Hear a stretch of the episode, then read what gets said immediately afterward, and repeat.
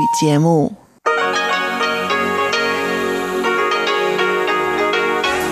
Hier ist Radio Taiwan International. Herzlich willkommen zum halbstündigen deutschsprachigen Programm von Radio Taiwan International. Am Mikrofon begrüßt Sie Ilon Huang. Und das haben wir Mittwoch, den 30. Dezember 2020 für Sie im Programm. Zuerst die Nachrichten des Tages, anschließend das Kulturpanorama mit Karina Rotha. Heute der zweite Teil des Gespräches mit der deutschen Künstlerin Katharina Eckert über Druckgrafik. Druckgrafik ist das Spezialgebiet von Katharina Eckert, die übrigens seit einiger Zeit auch für RTI als freie Mitarbeiterin tätig ist. Und zum Abschluss das Wirtschaftsmagazin mit mir Ilong Huang. Heute als Gast Helfried Stölzel-Elsner, Mitgründer des Unternehmens Limit Launcher und Entwickler der gleichnamigen App, mit deren Hilfe man die Zeit kontrollieren kann, die man selbst, die eigenen Kinder oder Schüler mit Online-Spielen verbringen. Doch nun zuerst die Nachrichten.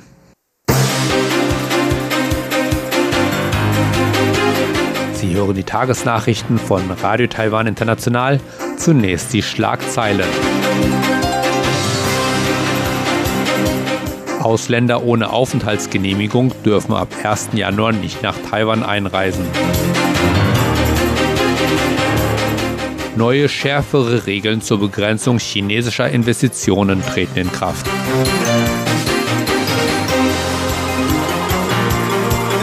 Gesetzesänderung erlaubt Geldstrafen auch für gleichgeschlechtliche sexuelle Belästigung. Und nun die Meldungen im Einzelnen.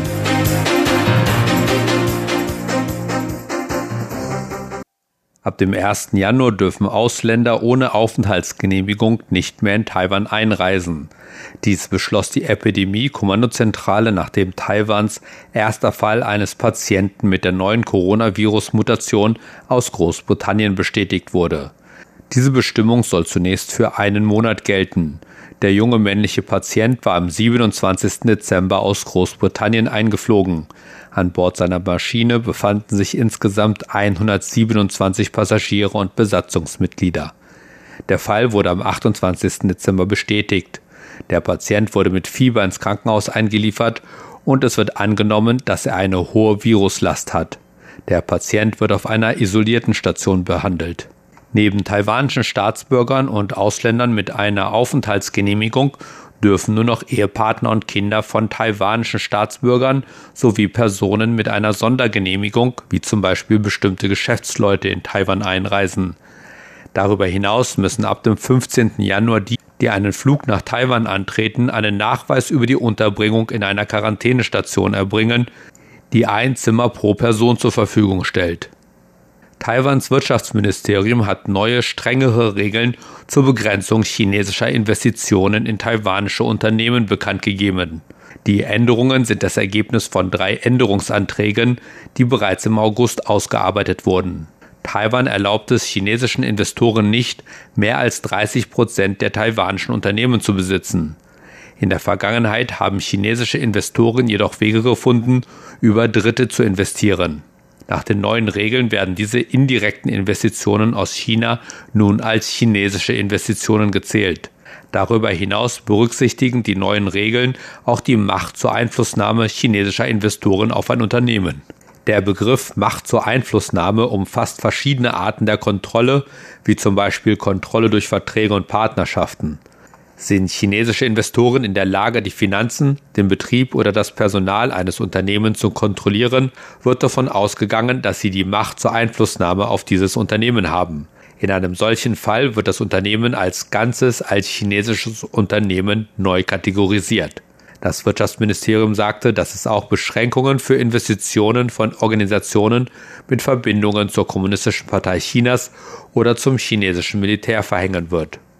Taiwans Parlament hat am Dienstag eine Änderung des Gesetzes über sexuelle Belästigung verabschiedet, um auch gleichgeschlechtliche Übergriffe mit einzubeziehen. Nach dem geänderten Gesetz wird verbale sexuelle Belästigung mit einer Geldstrafe von bis zu 6000 Taiwan-Dollar, umgerechnet fast 175 Euro bestraft unabhängig vom Geschlecht des Täters und des Opfers. Vor dieser Änderung sah das Gesetz die Höchststrafe von 6000 Taiwan-Dollar nur in Fällen vor, in denen die Belästigung in Form von obszönen Worten oder Handlungen an eine Person des anderen Geschlechts gerichtet war. Die Gesetzesänderung, die im Oktober von oppositionellen Kuomintang-Parlamentariern vorgeschlagen wurde, erweitert den Schutz, indem die Formulierung das andere Geschlecht durch andere ersetzt wird.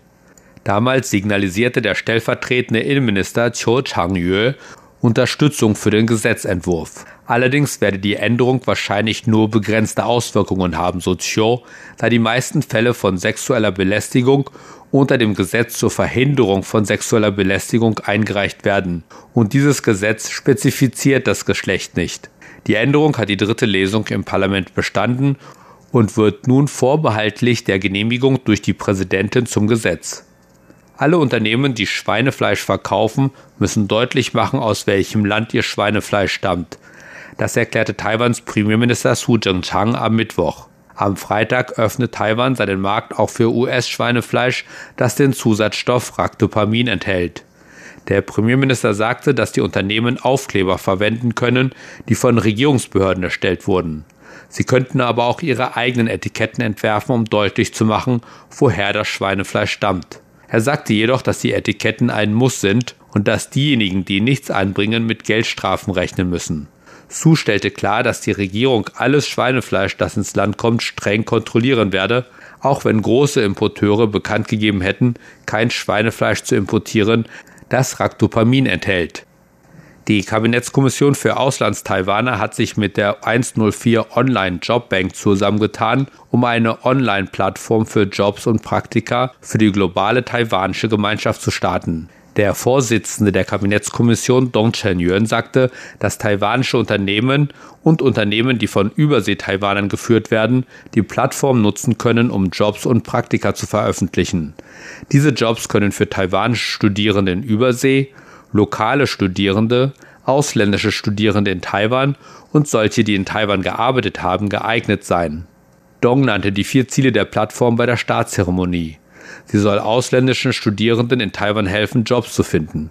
Sie kann auch taiwanischen Studierenden und ausländischen Studierenden in Taiwan helfen, Jobs in Unternehmen zu finden, die im Besitz von Taiwanern aus Übersee sind. Die Plattform kann auch Wanderarbeitern in Taiwan helfen, Jobs bei taiwanischen Firmen in ihren Heimatländern zu finden. Schließlich zieht die Plattform darauf ab, Unternehmen, die von Übersee-Taiwanern geführt werden, dabei zu helfen, geeignete Talente zu finden. Kommen wir zur Börse. Bei weiter sehr aktivem Handel konnte der TAIX heute wieder deutlich zulegen. Der TAIX schloss 215,65 Punkte oder 1,49 Prozent im Plus. Damit lag der Abschlusskurs bei 14.687,70 Punkten. Das Handelsvolumen betrug an diesem Mittwoch 261,76 Milliarden Taiwan-Dollar, umgerechnet etwa 7,5 Milliarden Euro. Und nun folgt das Wetter.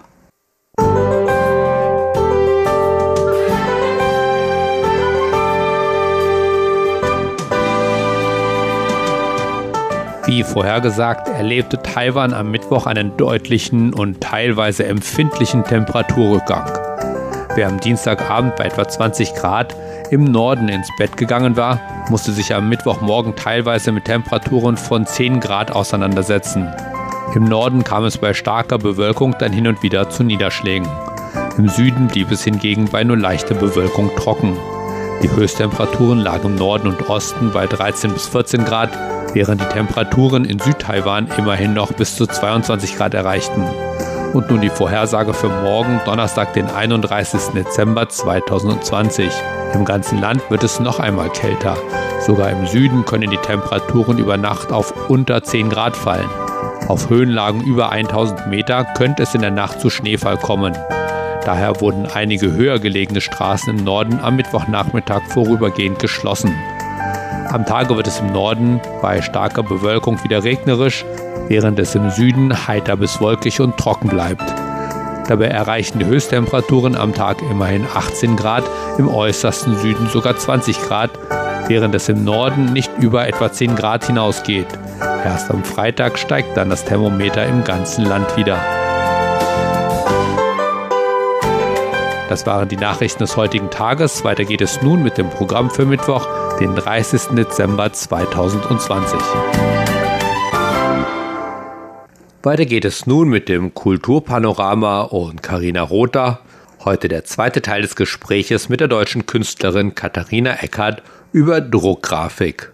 Kulturpanorama auf RTI. Herzlich willkommen zum Kulturpanorama. Sie hören die zweite Folge unseres Gesprächs mit Katharina Eckert. Katharina Eckert ist eine Künstlerin, insbesondere eine Holzschnitzkünstlerin aus Deutschland, die in Taiwan lebt und in Taiwan an der Kunstuniversität in Banqiao in Taipei studiert hat. In der letzten Folge hat sie uns darüber berichtet, wie es dazu kam und wie ihre ersten Eindrücke dieser Kunstuni waren. Ähm, liebe Katharina, wann war denn das? Wann wann bist du äh, nach Taiwan gekommen und wie lange hast du dort studiert? Das war vor zwei Jahren gewesen. Also das müsste 2018 gewesen sein. Und ich habe auch direkt auf dem Campus der Universität gewohnt am Anfang, also wirklich im Wohnheim. Und was ich zu der Zeit, derzeit noch nicht wusste, war, das war wirklich exklusiv, weil dieses Wohnheim ist recht klein. Und nur wenn man von außerhalb kommt, also relativ weit weg, also wenn man zum Beispiel auf den Inseln in Penghu lebt oder von Jimin kommt, nur dann kriegt man da auch einen Platz. Also man muss, also selbst Taichung würde nicht ausreichen von der Entfernung, dass man einen Platz in dem Wohnheim bekommt, ja. Aber du kamst äh, von der anderen Seite des genau, Ozeans. deswegen hatte ich Glück und ähm, es war auch sehr witzig, weil ähm, es gab natürlich auch ein paar Austauschstudenten dort vor Ort. Das waren vor allem von den Partneruniversitäten der Universität gewesen aus Frankreich, aus England, ähm, aus Tschechien. Also mit Deutschland hat es leider keine Partneruniversität, aber das waren so die drei, die besonders stark vertreten waren. Auch Briten gab es und ab und an Amerikaner. Aber es, es war, wir waren eine kleine Gruppe, würde ich jetzt mal sagen. Und der Unterschied war, dass ich eigentlich war ja fest eingeschrieben dort. Also ich gehörte sozusagen zu dem regulären Studenten. Du warst Masterstudentin. Genau, genau. Und die Austauschstudenten waren meistens für ein halbes Jahr oder Jahr dort gewesen und konnten relativ frei eigentlich die Kurse dann belegen. Also sie mussten sich nicht wirklich an den Plan halten, sondern konnten, je nachdem, was so ihre Schwerpunkte waren, sich da relativ frei bewegen. Und du warst als feste Studentin ähm, dann quasi, du hattest einen festen Stundenplan. Genau. Wie sah denn dein Alltag da aus? Du hast letzte Woche schon so erzählt, die Uni ist vor allem für ihren Film- und Theaterbereich mhm. bekannt eigentlich, aber es gab dort auch viele offene Werkstätten, offene mhm. Handwerkskurse ähm, sozusagen. Genau. Welche Kurse hast du belegt und wie lief das ab? Also ganz am Anfang habe ich mich noch so ein bisschen an meinem Stundenplan gehalten, der relativ, recht, auch recht voll war. Also das hat ja zu Druckgrafik gehört. Also da habe ich dann natürlich vor allem Kurse belegt, die über die Geschichte waren, also Geschichte der Druckgrafik. Ähm, dann aber auch natürlich Kurse zur Kunstgeschichte an sich, ähm, auch praktische Kurse bei verschiedenen Lehrern. Ähm, aber es gab natürlich auch die Möglichkeit, dass man auch andere Kurse belegen konnte in anderen Bereichen. Es waren allerdings nur ganz, ganz wenige freie Kurse, die man wählen konnte. Also es war schon, obwohl ähm, es ein Masterstudium ist, war es schon relativ geregelt, was du belegst und wie und wie viele Credit Points du für jeden, für jedes Fach bekommst. Und ähm, das war mir am Anfang, als ich nach Taiwan war, noch nicht so ganz klar gewesen. Und zwar ist es hier, war es an der Uni zum Beispiel, ist es so, dass du je nach Credit Point äh, bezahlen musst. Also ein Credit Point hat dann zum Beispiel 5000 NT gekostet. Also wenn dann zum Beispiel ein Kurs dann halt zum Beispiel drei Credit Points hatte, dann hast du halt schon 15.000 NC sozusagen nur für diesen Kurs eigentlich bezahlen müssen. Und das hat auch nicht alles dein Stipendium übernommen. Genau, also da musste ich dann eigentlich schon gucken. Es gab aber auch die Möglichkeit, dass man gesagt hat, ich belege jetzt bei einem Lehrer einen Kurs sozusagen als Besucher. Mhm. Das heißt, du hast dich eigentlich nur rein und du hast ihn halt gefragt, darf ich mich bei Ihnen reinsetzen, darf ich mitmachen so. Und ich habe dann festgestellt, dass es relativ viele so ähm, Vereine gibt also Keramikvereine, Tanzvereine und so. Und das war dann eigentlich so die Möglichkeit für mich, relativ günstig ähm, an die verschiedensten Kurse zu kommen und vor allem halt dann auch Keramik. Ja, also. Also du hast Keramik gemacht, aber mhm. dein Haupt Dein Schwerpunkt war der Holzdruck. Genau, da habe ich auch weiterhin gemacht, genau. Aber das Problem, was dann sich nach der Zeit rausgestellt hatte, was ich von Deutschland aus nicht so gut sehen konnte, war, dass der Druckgrafikbereich ist relativ klein. Und ähm, die Leitung vom Museum, äh, von, nicht von dem Museum, von der Universität hatte sich gewechselt. Und die wollten eher einen anderen Schwerpunkt setzen. Und ähm, der Bereich der Druckgrafik fiel dann so ein bisschen hinten nach. Also es sind immer mehr Lehrer gegangen. Also die hatten wohl auch nicht sehr gute Verträge an der Universität gehabt, sondern haben hauptsächlich so ähm, für spezielle Kurse halt unterrichtet, sind die dann extra hergekommen und so. Und ähm, die sind nach und nach gegangen. Also die Kurse wurden immer weniger. Und äh, dann habe ich mich eher so nach Alternativen umgeschaut, was es sonst noch so gibt. Ja.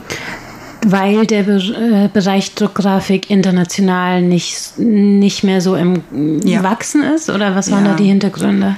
Die genauen Hintergründe weiß ich nicht so, aber es ist schon so, dass Druckgrafik generell, weil es ist eine es ist bis heute immer noch so ein bisschen verschrien als reproduktive Kunst. Also es ist nicht so das Original wie jetzt bei der Malerei, wo du dann das eine Bild hast, was aber natürlich auch nicht stimmen muss. Also es gibt auch bei der Druckgrafik natürlich äh, die, das Original. Also es ist nicht jeder produziert jetzt in Serien. Genau. Aber das ist halt, das haftet der Druckgrafik natürlich an und tut ihr schwer.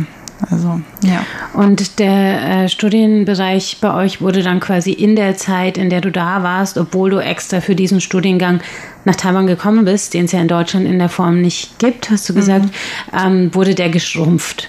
Ja. Und womit hast du dann deine Zeit gefüllt oder deinen Abschluss gemacht? Also es war dann so gewesen, dass äh, wenn ich den Abschluss machen möchte, ähm, brauche ich einen Lehrer, bei dem ich den mache. Und ähm, ich hatte, das Stipendium gilt ja meistens so für zwei Jahre. Und ähm, ich wollte auch eigentlich zu dem Zeitpunkt nicht länger in Taiwan bleiben. Also ich wollte eigentlich so meine zwei Jahre und dann wollte ich wieder zurück und arbeiten oder meine eigenen Sachen weitermachen.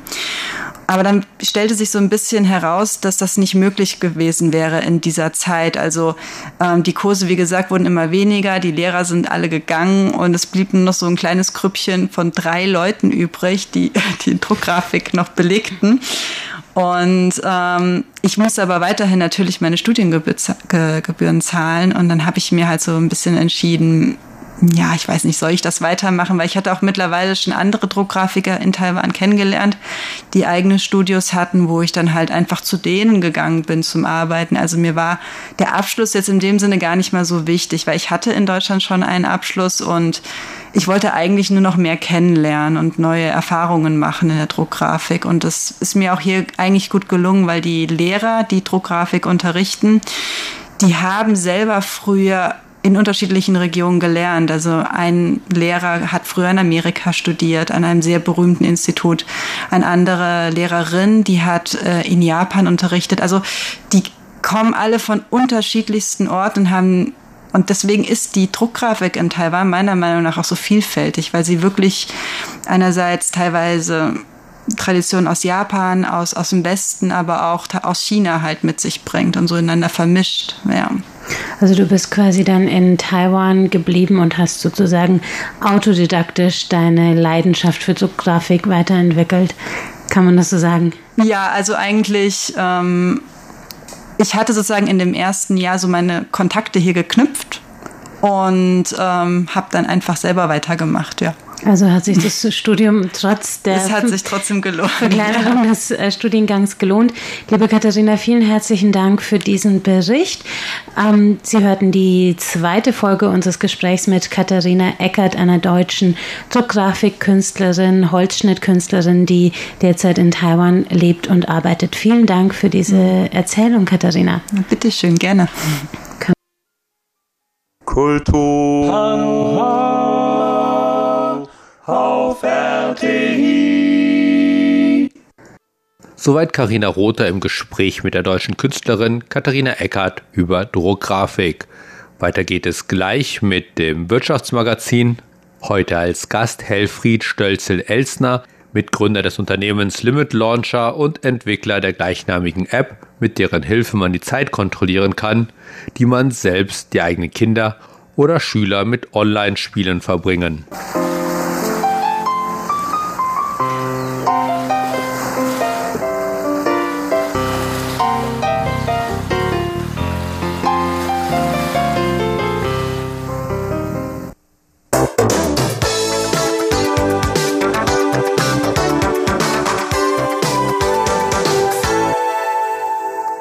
Herzlich willkommen zu der heutigen Ausgabe des Wirtschaftsmagazins. Wer kennt das nicht?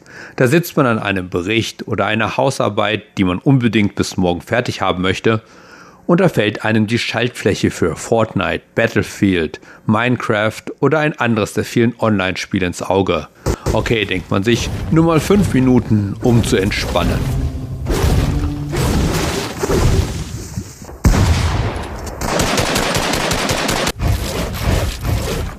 Und ehe man sich versieht, ist es 3 Uhr morgens und man hat vielleicht das nächste Level geknackt, doch mit dem Bericht oder der Hausarbeit ist man noch kein Stück weiter.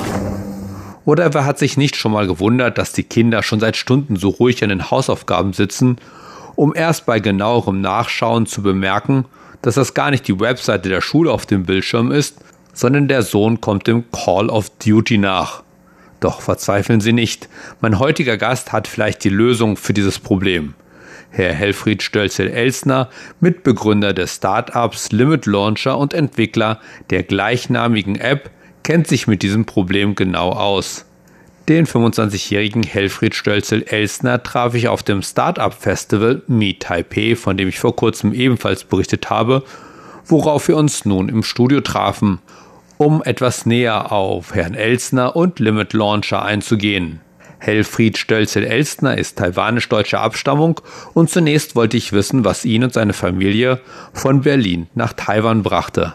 Also geboren bin ich in Berlin und dann ist mein Vater, er hat hier in Taiwan einen Job gefunden und dann sind wir als Familie, als ich ungefähr drei Jahre alt war, nach Taiwan gezogen. Ja, inzwischen sind sie halt erwachsen, suchen ihren Weg in der Welt sozusagen und sie haben kürzlich eine Firma und eine App namens Limit Launcher entwickelt. Das hat etwas damit zu tun, wie man kontrolliert, wie lange man Online-Spiele spielt. Können Sie das etwas genauer erklären und wie sind Sie darauf gekommen? Ich bin aus eigener Erfahrung im Prinzip äh, auf die Idee gekommen. Schon in der Schulzeit habe ich viel zu viel Zeit mit Computerspielen verbracht und es ist dann in, hat sich dann in eine äh, Sucht entwickelt. Genau. Und das Suchtproblem wurde dann ernsthaft, also ein Problem, als ich dann in Berlin studiert hatte und da fing ich dann an, im Internet nach Lösungen zu suchen, wie ich mein eigenes Computerspielen kontrollieren kann. Denn zu Hause hat man ja noch Eltern, die dann einem auf die Finger hauen. Genau, im Internet habe ich aber leider nichts Brauchbares gefunden, also habe ich mich dann entschlossen, mir was eigenes einfallen zu lassen.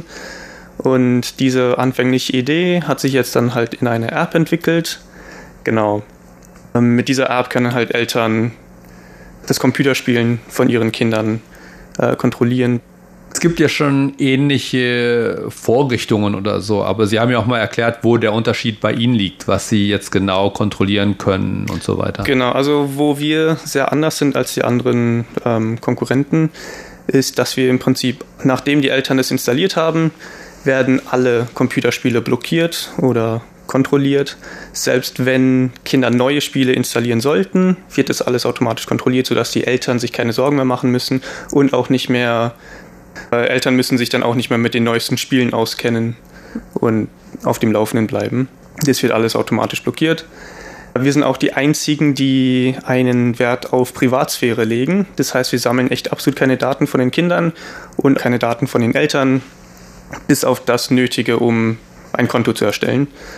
Genau. Und dann ein weiterer Grund, wo wir ganz, ganz anders sind, ist, wir kontrollieren, wir limitieren wirklich nur das Spielen selber. Konkurrenten stoppen gerne das Computerspielen, indem sie zum Beispiel das Internet oder die Bildschirmzeit limitieren. Mhm. Unserer Meinung nach ist das sehr kontraproduktiv, denn wenn man den Kindern das Internet oder den Bildschirm, die Bildschirmzeit wegnimmt, dann können sie auch nichts mehr Produktives mehr machen am Computer, also keine Hausaufgaben und sonstige Recherche.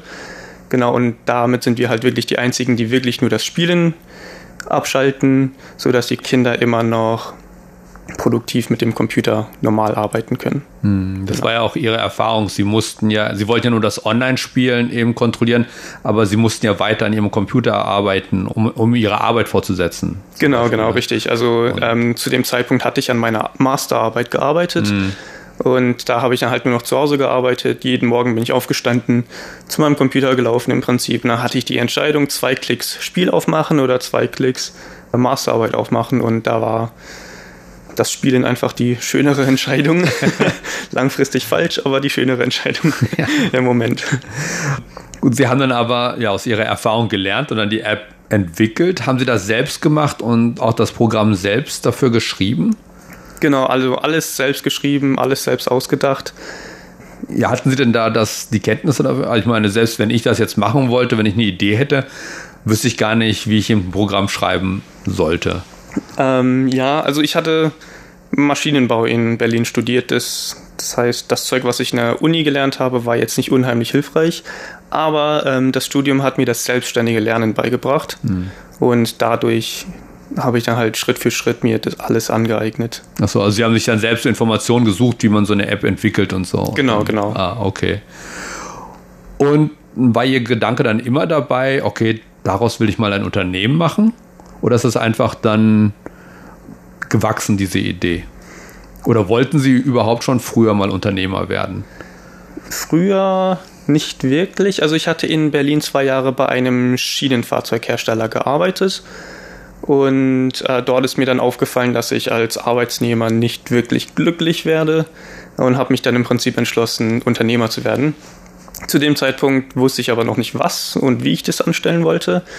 Ähm, aber weil ich da noch studiert hatte, war das erstmal nicht so schlimm.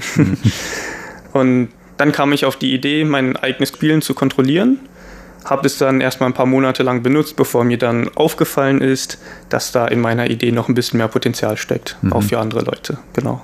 Okay, und dann haben Sie eben haben Sie das Unternehmen gegründet oder hat es dann noch ein bisschen länger gedauert, bis es eben wirklich zu einer Unternehmensgründung kam? Die Unternehmensgründung fing dann relativ schnell statt. Äh, Im Nachhinein war das vielleicht nicht unbedingt das Richtige, gleich mit dem Unternehmen anzufangen. Aber ja, genau. Das Unternehmen war so im Prinzip der erste Schritt und dann fingen wir an, das Produkt ein bisschen weiterzuentwickeln. Das Unternehmen haben Sie also noch in Berlin gegründet sozusagen oder ist das hier in Taiwan erst gegründet worden? Den Auftrag für die Gründung habe ich in Berlin gegeben, mhm. aber gegründet ist es in der USA. Ah, okay. genau. Also sind Sie, gar, sind Sie auch hier in Taiwan dann registriert oder so? Noch nicht, das? das? ist aber der Plan. Ah, okay. Demnächst, genau. Ja. Und Sie sagten, vielleicht war es nicht so die gute Idee oder die beste Idee, gleich mit der Unternehmensgründung anzufangen. Warum sagen Sie das oder beziehungsweise was war vielleicht schwierig oder überraschend dabei? Im Prinzip so, eine, so ein Unternehmen zu gründen kostet halt ein bisschen Geld und wäre halt sinnvoll, erstmal das Produkt richtig ausgebaut zu haben. Wir wollten erstmal äh, die Firma gründen, weil man damit dann bestimmte Unterlagen hat, die sehr wichtig sind, um zum Beispiel ein Bankkonto zu eröffnen und so weiter. Mhm. Das, war, das war die anfängliche Überlegung. Aber es sind dann halt laufende Kosten, die, wenn die Firma nicht wirklich kostendeckend ist oder so etwas, kann es halt ein bisschen schwierig sein manchmal. Okay. ja, und genau, wie sieht das denn mit der Finanzierung aus? Aktuell ist alles selbst finanziert, äh, da wir auch alles selber machen, mhm. sind die laufenden Kosten auch relativ gering. Von daher ist das bisher nicht allzu wild gewesen, aber wir suchen auf jeden Fall nach Investoren, damit wir die Firma ein bisschen schneller wachsen können, ein paar Professionelle einstellen, die nicht einfach nebenbei sich alles beibringen. Okay. genau. Ja. Damit ist der Fortschritt halt deutlich schneller. Denn wenn wir alles selber machen, ist der Fortschritt unheimlich langsam. Mhm. Da komme ich gleich nochmal drauf zu sprechen. Äh, Sie sind ja, wie gesagt, ein junges Unternehmen, ein Startup. Haben Sie dann schon ein vollständiges Geschäftsmodell entwickelt oder wie stellen Sie sich das vor für die Zukunft? Also das Produkt ist jetzt fertig und genau, wir sind halt noch ein ganz, ganz junges Unternehmen. Wir sind gerade mal ein Team von zwei Leuten, also meine Frau und ich. Und es ist ein Abo-Modell, das Geschäftsmodell. Also unser Produkt können Sie sich runterladen und dann für knapp 55 Euro im Jahr kann man dann damit drei Computer vom Handy aus direkt kontrollieren. Sagt Helfried Stölzel-Elsner, Mitbegründer des Startups Limit Launcher. Weiter mit dem zweiten Teil des Gespräches geht es in der kommenden Woche wenn Herr Elsner unter anderem darauf eingeht, wie er nach Investoren sieht und was es mit der Dragons Chamber auf sich hat. Und das war das deutschsprachige Programm von Radio Taiwan International am Dienstag, den 29. Dezember 2020. Im Internet finden Sie uns unter www.rti.org.tv. Dann auf Deutsch klicken. Und damit